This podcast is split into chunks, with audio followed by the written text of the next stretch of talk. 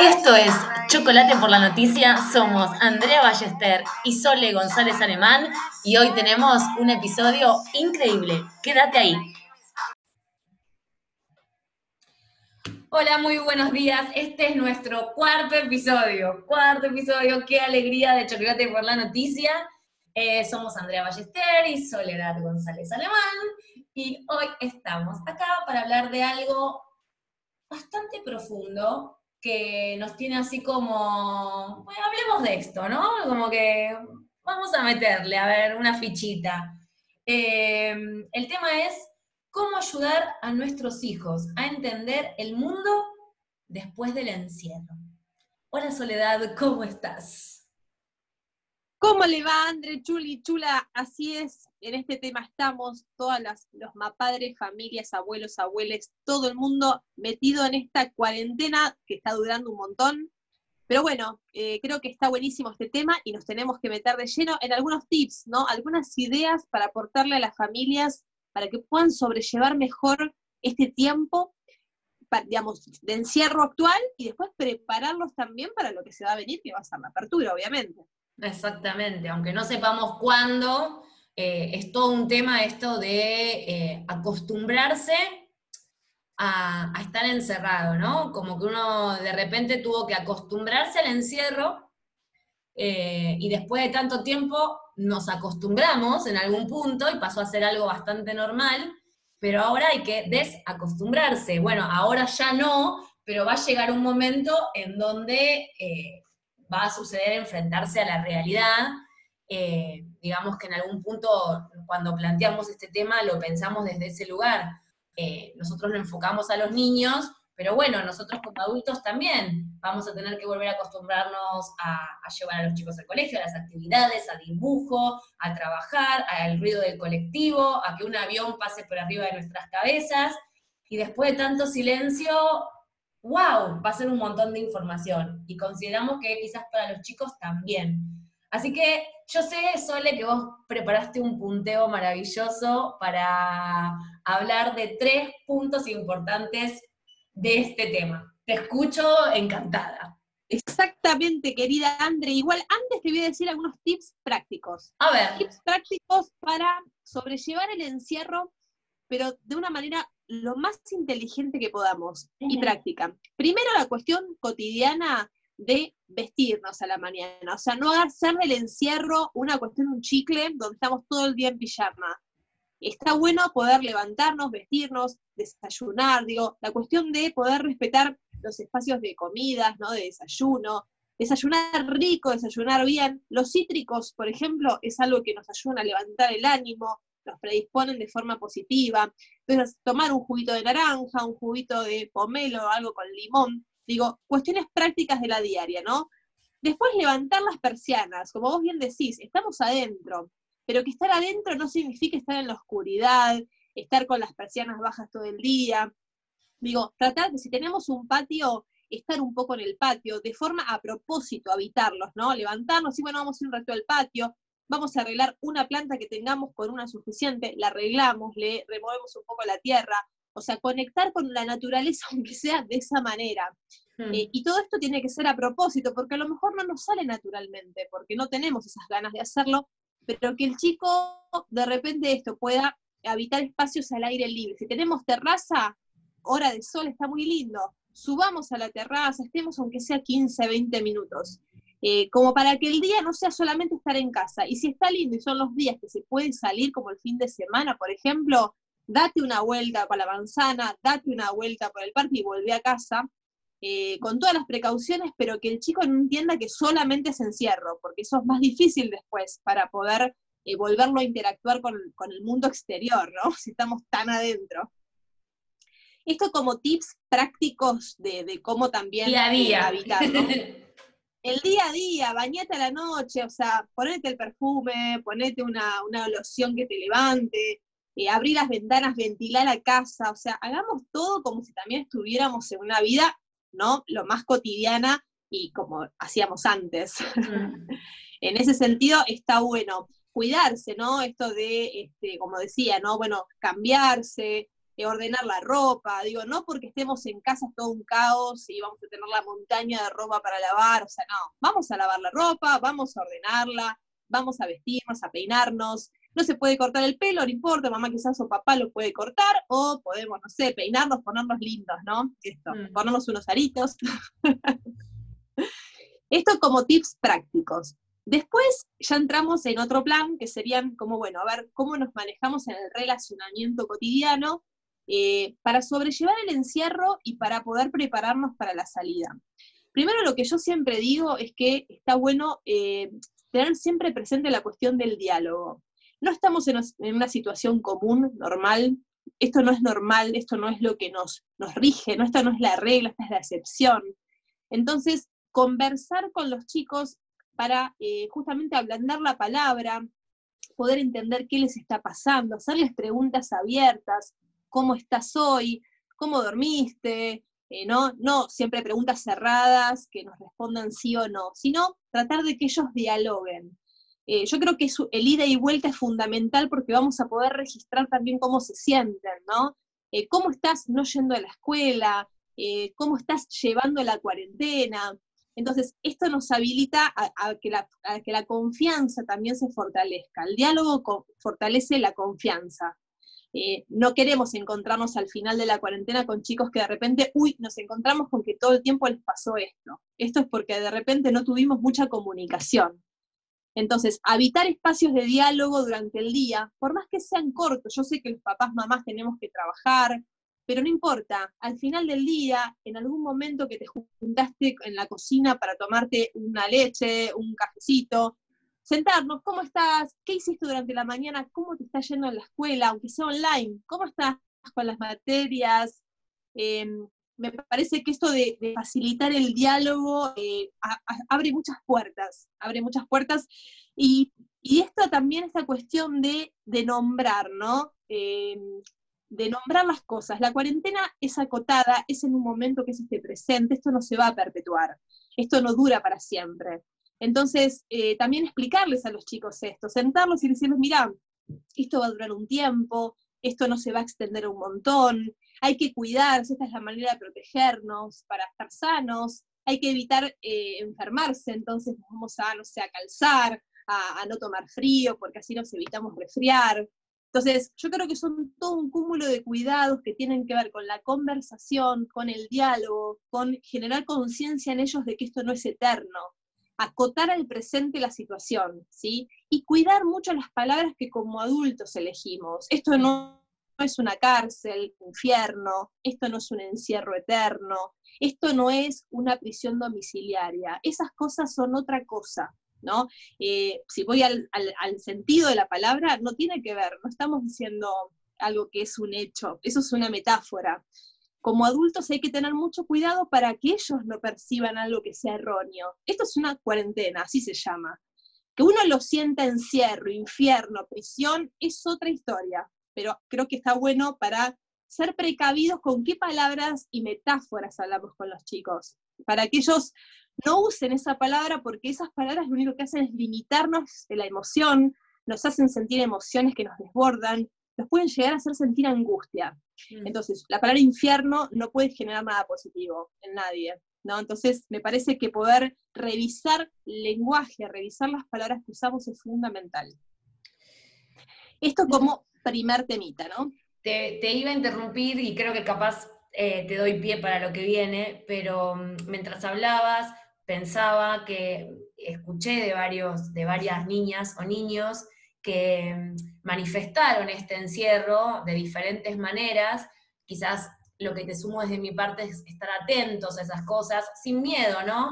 Pero hay muchos, hay muchos que, empezaron a hacer dibujos más terroríficos o, hablar más de monstruos, dragones, eh, y así consultando con algún que otro terapeuta, no, lo estoy hablando muy frívolamente, ¿no? porque no es, todos los casos no son iguales, pero escuché en varias situaciones como que ellos tienen que exteriorizar lo que les pasa en el interior. Y hay veces es con una historia, a veces es con, con un dibujo, que quizás parece un poco más, uy, ¿qué le pasa? Que está como obsesionado con esto, pero quizás, bueno, es su manera de, de expresar eh, porque supongo que hay veces, y hay, según las edades, eh, quizás no pueden decir lo que les está pasando, ¿no? Por más que uno tenga las palabras más lindas o, tenga los cuidados más, quizás ellos todavía no tienen la herramienta de poder decirte a vos qué les pasa y de repente en su mundo generan como una historia más oscura o lo que fuere,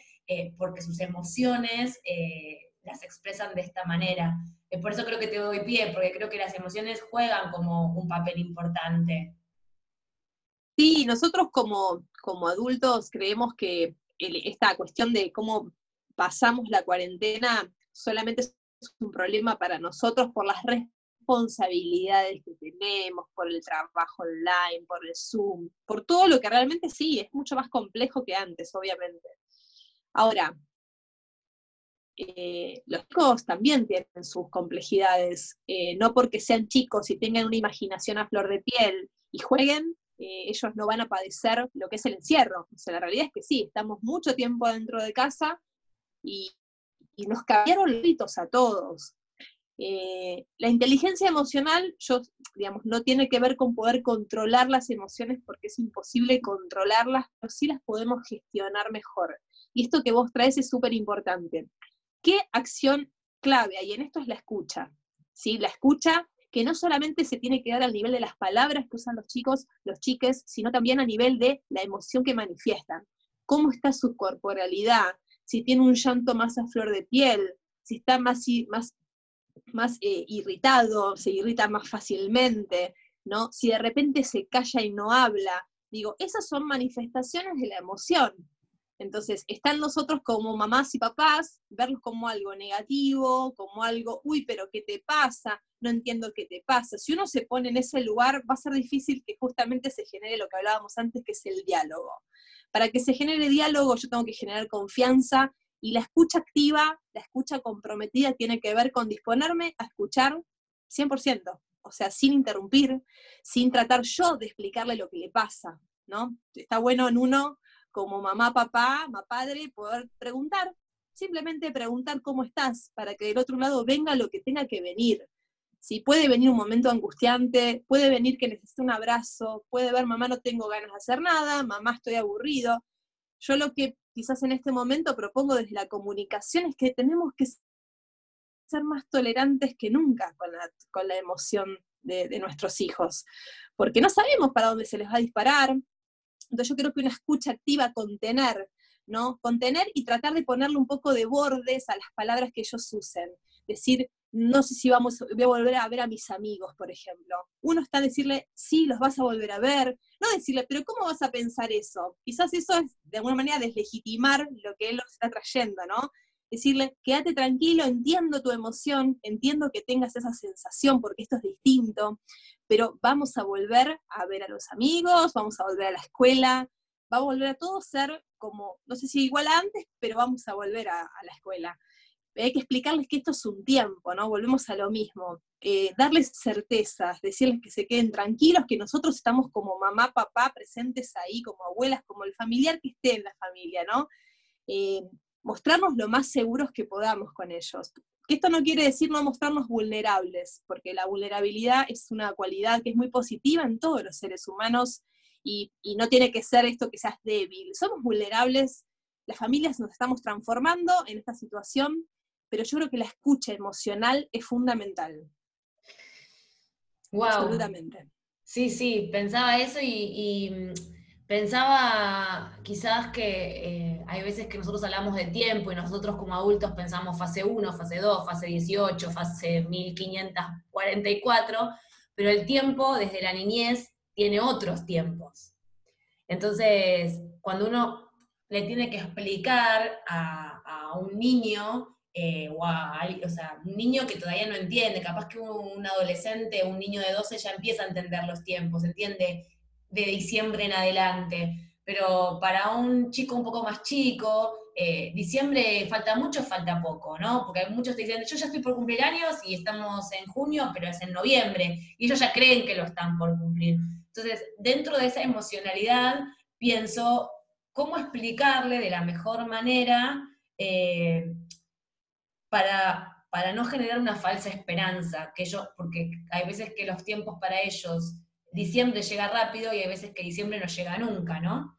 Eh, entonces, para que, no, para que no esté mamá, mamá, ¿cuándo es diciembre? o cuándo es marzo, eh, ¿no? Decirles que va a volver, pero ¿cómo explicarle que todavía eh, uno no sabe cuándo es ese volver, ¿no? O sea, creo que debe ser importante eso. Sí. Totalmente, sí, yo creo que está, está buenísimo esto que, traes como situación porque es muy real. Eh, la, cuestión de lo que vos decís es la temporalidad, no es el tiempo cronológico, ¿no? El tiempo cronológico ellos a lo mejor no lo registran de una manera eh, tan, tan precisa, no saben muy bien cuándo es esto, ¿no? Cuándo fue hace 20 días y qué pasa en 15 días más de cuarentena. Ellos tienen, como todos, tenemos una apreciación de la temporalidad que en todos es distinta, ¿no? Y en los chicos es incierta, no sabemos cómo, para cuánto, para cuándo ellos viene el verano. O sea, nosotros decimos, bueno, faltan seis meses, ¿no? Ahora, en los chicos la temporalidad es otra. Entonces, a lo mejor está bueno esto porque a lo que vos decís el ejemplo, bueno, ¿cuánto falta para diciembre? Esto, no, juzgue, no juzguemos de antemano decir, bueno, no, faltan seis meses, y bueno, seis meses son 180 días. No se lo expliquemos en términos cronológicos, porque a lo mejor tampoco lo van a entender, porque de esa manera lo leemos los adultos. Ahora, podemos agarrar un calendario, mostrarles, mira, estamos acá, que sepa bien qué día es hoy, ¿no? Hoy es listo, tal día de julio eh, empezó el invierno, o sea, tratar de ayudarlos con datos del tiempo, de la temporalidad, para que ellos se ubiquen un poquito más. Agarrar un calendario, mostrarles, mira, estamos acá, falta, todo, falta esto. También contarles que, eh, que el gobierno, ¿no? que son los que toman las decisiones de cómo ayudarnos a mejorar y avanzar en esta cuestión de la pandemia, están haciendo cosas para que cada día podamos estar un poquito mejor, eh, contarles que hay una idea de vacuna, que realmente se está pensando. O sea, siempre yo digo, ¿no? Decirles la verdad, bajado un lenguaje llano, un lenguaje de, que tenga que ver con la niñez, que tenga que ver con su mundo, explicarles con un dibujo qué es el coronavirus, ¿sí? ¿Por qué es tan importante las vacunas, justamente, ¿no? ¿Qué pasa con las vacunas? que hay laboratorios que ya la están fabricando para que la podamos tener. Hay muchos datos de la realidad y de, hechos concretos que se les pueden contar y que a ellos les van a dar tranquilidad. Está también nosotros en cómo, en qué actitud tomamos para comunicar los hechos, ¿sí? Si yo tomo una actitud asertiva, o sea, la asertividad es una cualidad de la comunicación que funciona, ¿no? Que de la comunicación efectiva. La asertividad tiene que ver con la seguridad con la que yo te lo digo, mirándote a los ojos, con respeto, considerándote como un legítimo otro, como una persona a la que yo le quiero explicar para que entienda y para que esté más tranquilo. Entonces, si yo elijo ese estilo de comunicación, no dudo que mi hijo o hija va a estar van, a estar tranquilos, ¿sí? Va a estar tranquilo porque me va a leer el cuerpo, además de leer lo que yo le estoy diciendo. Por eso es tan importante lo que siempre decimos de la importancia de la relación cuerpo, emoción, lenguaje. Las tres operan juntas. Y papá, mamá, cómo decimos las cosas y cómo se las explicamos es tan importante como el contenido que le estamos explicando. Entonces esto, bajarlo a tierra con un videíto. Fue el 9 de julio, no está la maestra. Bueno, pongamos el capítulo de Samba de Paca Paca de qué pasó el día de la independencia. O sea, yo no me voy a leer, porque a ver si no, no sé, no le puedo dar detalles de quiénes conformaron el primer triunvirato, por ejemplo. Me encanta, pero no me no los acuerdo, no me los acuerdo. Entonces, listo, pongo capítulo de samba, primer triunvirato, entonces ahí comparto con él la historia, ¿no? Comparto con él, bueno, a ver, que me explique un video para chicos de qué es un virus en el mundo, una pandemia, bajarlo a tierra, no le hagamos escuchar el noticiero, por supuesto, con el alerta, ¿no? Eso tiene que ver con el lenguaje. Bajémoselo más, ¿no? Más llano, más amigable, más empático al mundo de ellos, que es un mundo que no es el del adulto. ¿Y qué pasa con, porque yo comparto todo esto que vos decís, pero qué pasa cuando el adulto, madre, padre, eh, ni siquiera se cree todo eso, ¿no?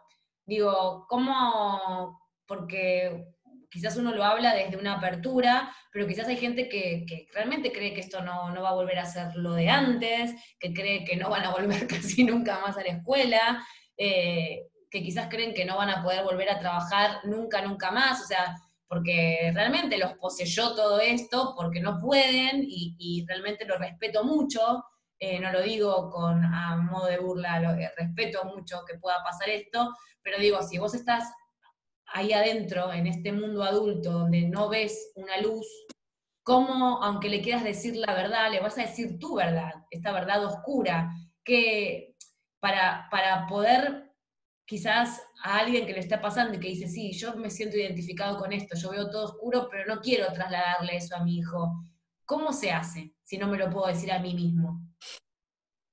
Yo creo que primero depende de las edades, ¿no? De los mm. chicos, los que estemos hablando para conversar. Igualmente yo ya creo que en una edad, no sé, en la que puedan, siete años, ocho, en la que ya puedan conversar mínimamente, yo creo que esto que rescatábamos antes, mostrar el lado vulnerable. No está mal decirle a un hijo o una hija, che, la verdad que yo no la estoy pasando bien, me está costando el encierro, me está costando la cuarentena. Yo creo que la sinceridad es importante. Eh, ahora, por supuesto que hay grados, ¿no? Si yo estoy en un estado emocional de mucha tristeza, de mucha bronca, de mucho bajón, va a ser difícil que en ese estado de ánimo yo pueda hablar con mi hijo. O sea, es verdad que ahí ya diría que lo conveniente llegar a ser leerme en ese estado emocional que realmente está extremo, está, extremo, realmente en un estado bastante extremo, y delegar esa conversación a otra persona. De repente pedirle, no sé, a un abuelo, una abuela, le puedes explicar lo que está pasando porque yo no me siento en condiciones de entrar en ningún tipo de diálogo y le voy a nada, le voy a calzar algo encima que no está bueno. Ahora, eso es cuando estamos en estados de extrema emoción que no, no nos realmente no nos habilita ningún tipo de diálogo. Podemos llegar a lastimar, porque podemos herir, porque estamos muy ensimismados con lo que nos pasa a nosotros. En ese caso, lo que sugiero como adulto, que obviamente tratamos de ser un poquito responsables de lo que escucha nuestro hijo, es delegar la conversación a otra persona si estamos en un estado de mucho, de una extrema emoción.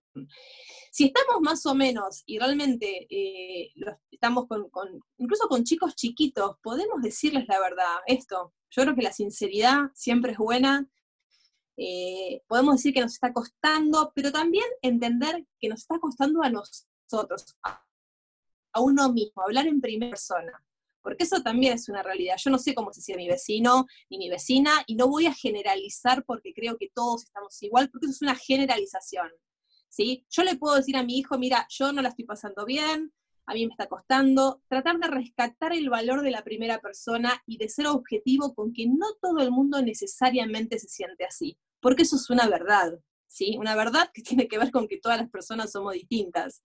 Pero bueno, rescato esto que vos decís, la sinceridad, el valor de lo vulnerable, ¿sí? que tiene que ver con que no es que seamos débiles, por decirle a nuestro hijo que no la estamos pasando bien, que nos cuesta, ¿sí? sino que eso es un signo para mí de valor, justamente. Eh, y si vemos que estamos en una situación muy extrema, tratar de delegar la conversación a otro integrante, y si veo que se me zafa la cadena, decirle a una hija mayor, escúchame, me hizo esta pregunta, podés conversar con él, y listo, yo me abro un rato y trato de bajar lo más que pueda, pero bueno, es un momento complejo, no, no hay recetas ni fórmulas, eh, sí estos detalles que nos pueden ayudar a que la comunicación familiar sea más efectiva y más llevadera, ¿no? Profundísimo, profundísimo. Eh, bueno, como estamos por terminar este episodio, eh, como a modo de cierre, rescato, que siempre, yo siempre escribo y escucho, eh, que digamos como un lineamiento para ayudar a nuestros hijos y capaz de ayudarnos a nosotros mismos, ¿no? A entender el mundo después del encierro. Eh, vos lo que dijiste es que primero, eh, además de los tips, primero podamos dialogar profundamente, de que le demos mucha importancia a, nuestra emoción, a mirar la emocionalidad de ellos para también escucharlos desde esa emoción, que a veces no es verbal, pero sí es corporal. Y una vez que identificamos todo esto, eso que le decimos sea real, sea verdad. Un poco mejor, un poco mejor, eh, peor, pero, pero real al fin, que en definitiva eh, va a ser lo que pienso o, o deseo, que los deje lo mejor ubicados a la hora de abrir la puerta y poder volver a salir, ¿no? Sí, tal cual, André, que sea un momento, a ver, lo más equilibrado posible. Esto no, no va a tener un equilibrio perfecto porque a todos nos sorprendió esta situación y obviamente tenemos días de desborde, sí, obvio, y está buenísimo que lo tengamos porque somos personas y no somos máquinas, ¿no? Ahora, el equilibrio tiene que ver con tratar de que, como vos decís, cuando esto se termine estemos lo más enteros posibles, ¿no? Después de una situación de encierro, de una cuarentena eh, bastante eh, larga, pero bueno, eh, creo que lo que más ayuda al equilibrio es la conversación, es la mirar, es mirar al otro como un legítimo otro, como un otro que, tiene tanto valor como yo, y no, por una, no porque sea más grande o más chico, lo voy a deslegitimar y yo tengo la verdad, o sea, no, simplemente yo tengo lo que a mí me pasa y el otro quizás le pasa algo muy distinto.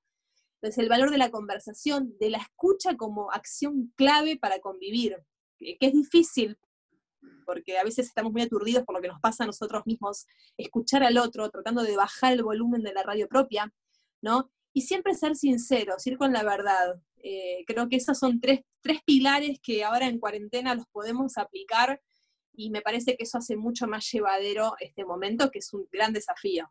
Mm. Bueno, muy bien. Eh, grandes palabras, mucho que hacer, mucho que trabajar, eh, pero bueno, mucho tiempo todavía que tenemos para, seguir experimentando esta cuarentena. Este fue nuestro cuarto episodio, así que estamos muy felices de haberlo terminado. Eh, Sole, si te quieren preguntar algo puntual o capaz tirarte un tema para la próxima, lo que fuera, ¿dónde te encuentran? Sí, por supuesto, desde el coaching y de la comunicación los puedo ayudar. Me encuentran en Instagram como Sole González Alemán. Perfecto. Y si quieren hablar más de chicos y nos quieren tirar unos tips o experiencias que ustedes les pasaron, cosas que ustedes les hicieron bien, que les podemos transmitir a otras mamás, a otros papás, también nos pueden escribir a arroba animanía-eventos, ahí estamos. Somos Andrea Ballester, Soledad González Alemán, y este fue nuestro cuarto episodio de Chocolate por la Noticia. Nos vemos la próxima. Bye.